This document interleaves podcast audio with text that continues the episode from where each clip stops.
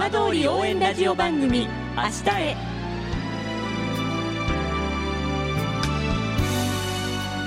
時刻は5時1分になりました。今週も浜通りの情報をお届けする浜通り応援ラジオ番組明日へのスタートです。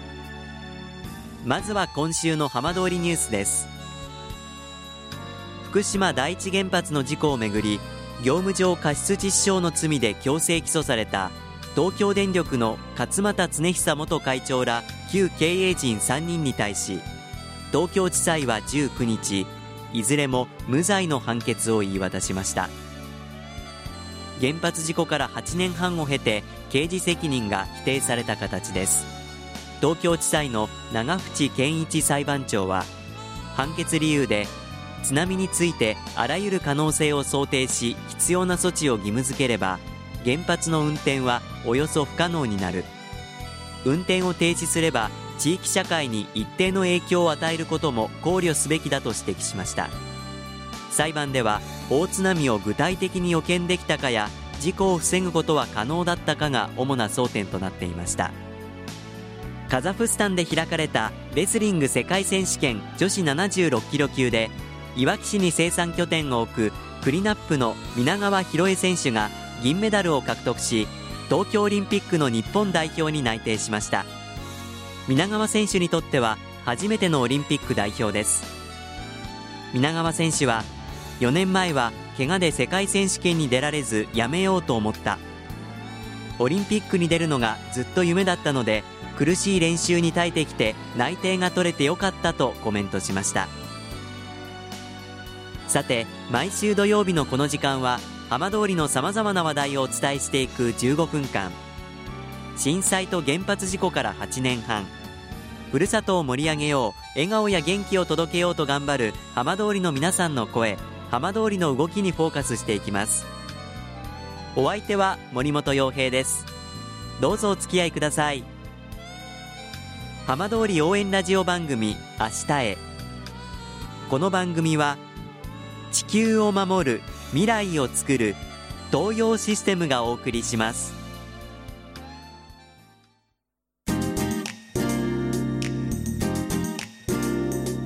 代わっては浜通りの話題やこれから行われるイベントなどを紹介する浜通りピックアップです。広野町に誕生した新しい特産品バナナ。先月相性がきれいに決まり先日収穫祭が町内で行われました。今週は広野町振興公社の中津博文社長にこのバナナについてお話を伺います。中津さんよろしくお願いします。よろしくお願いします。さあ広野のバナナがついに収穫されまして先日収穫祭が行われたということですが当日どんな様子でしたか？はい。あのオールイン二つ沼ということで初めてのイベントとして9月の21日から3日間23日まで行ったわけですが、ええ、まあ、県内外、えーまあ、関東の方からもですねおいでいただきまして約6000名の方があのこちらの方にご来場いただき、まあ、その方にバナナをご試食していただきました本当にたくさんの方いらっしゃったんですね。えー、あの天候もちょっと台風の影響でですね、えー、雨模様ではあったんですが、はい、多くの方にですね、まあ、あのご来場いただきまして多くの方に、えー、広野さんのバナナをご試食いただきました。まあ、多くの皆さんにとってはあの召し上がるの初めてだったかと思うんですが皆さんの反応はいかがでしたか、はい、はい、あのやはりあの福島の地で広野の地で、えー、バナナがこのような形でできたということに対してですねみんな喜んでいただきました。今回のバナナ以前ご紹介した時に相性募集のお話まで伺っていましたが相性が綺麗ということに決まりましたよね、はい、これはどんな思いでこの相性に決まったんですか、えー、あのこれにつきましては基本的に公募いたしまして、えー、全国から384件の応募があった中からですね、はい、あの広野のこのバナナにふさわしいということで選考委員会の結果ですねきれいに決定いたしました、はい、実際あの、まあ、見た目はどんな感じなんですか？えあの本当に肌もですね、本当に黄色の色が鮮やかに、えー、乗ってるバナナってあの本当に綺麗という名前にふさわしいあのバナナが、えー、を栽培することができました、はい、こちらの無農薬栽培で皮まで食べられるということですが実際にこう皮まで皆さん食べられてどんな反応でした？うん、あの皮まで食べれるということで食べられた方もあったんですが若干あの、えー、室掛けっていうか熟成するまでの関係でですね、ええ、普通あの我々あの常にあの保管状態を陽光にして食べるとき新鮮なフレッシュなものという形で提供したためにですね本当本当だったら家庭に持ち,、えー、持ち帰って1日2日っていうものが経てばですね、まあ、皮もしっとりっていうのがあるんですが、ええ、まあ、提供したものはフレッシュだったために若干皮も硬くて、えー、少しの苦みがあるっていうようなちょっとあの厳しいお声もいただいたところだったんですが中身そのものは本当に甘くて美味しいというご評価をいただきました。はい。今回の初めての収穫でしたがあの出来の方は改めてどんなふうに感じていらっしゃいますか？はい。あのー、まあ、皆様方からの声も踏まえてですね本当にあの広野でできるバナナ福島でできるバナナがこんな甘さが出るのかということで、えー、評価をいただきました。我々としても、まあ、初めての出荷というあのご試食試食っていうおお披露目というようなこともあってですね提供して不安はあったんですが、えー、まあ、あの食べていただいた方の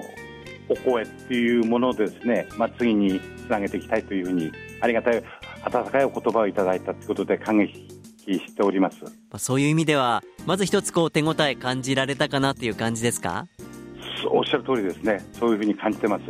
今あの今後はですねそういうお声を十分反映してですね、ええ、より良い品質の高いものをですね、えー、また栽培していきたいというふうには思ってます。早く皆さんねあの食卓で食べたいという方も多くいらっしゃるかと思うんですが今後このバナナ綺麗ですがどんな形で市場には出回っていく予定なんですか？はい。あのー、まあ、今回、その3日間のイベントの中でも福島市の方からもですね朝早くから来てわざわざ買いに来られたという方もいらっしゃいました、ええ。えー、それであの、まあ、ここの3日間についてはまずはあの販売ということの前にですね多くの方に試食していただきたいということで1000本用意したことからですね今回については販売ということには至らなかったんですが、ええ、我々あの10月になってからですね今あのまた、えー、育っているバナナを室掛けをしましてえー、10月の頭というか上旬にはですね、えー、流通販売という形に持っていきたいというふうに思っております。広野町ですとか県内ではどんな場所で買えるんですか？えー、今のさまざまにあの販売店様の方と打ち合わせをしてるんですが、ええ、あのまあ、広野町にはイオン様もいらっしゃいますしイオン様またあの、えー、スパリゾートハワイアンズ様、えー、あとはまあ、J ビリッジとかですねうちの町のその直売店とかですね直売所とかそういうところで主に販売していきたいというふうには考えています。まあ、本当にたくさんの方からの期待も改めて感じられたかと思うんですが、え今後、この広野のバナナ、綺麗ですが、どんな存在に育っていってほしいですか？はい、えー、皆様方のあのご支援によってですね広野のバナナというものに対してさまざまにあの報道なされていてあの今回のイベントによっても大反響を得たところなんですが、まあ、これはあの単価年で終わることなくですね皆様に愛していただくバナナと広野のバナナということで成長成熟していくためにですねまたさらなる努力を積み重ねて、えー、県民の皆さんがはじめですね全国の方に愛されるバナナ栽培事業に成熟していきたいというふうに考えています。福島未来チャレンジプロジェクト。届け福島早々の夢。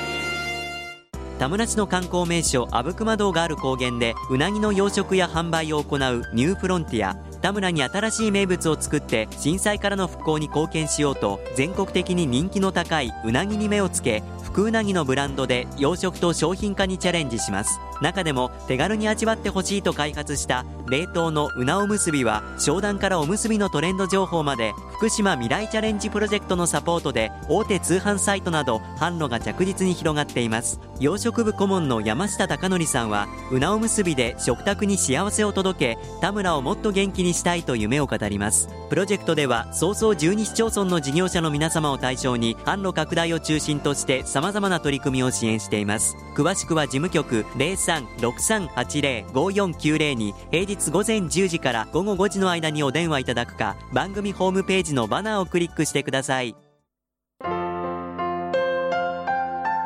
浜通り応援ラジオ番組明日へ。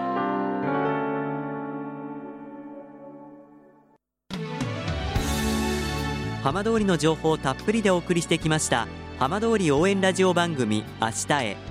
この番組は地球を守る未来をつくる東洋システムがお送りしました。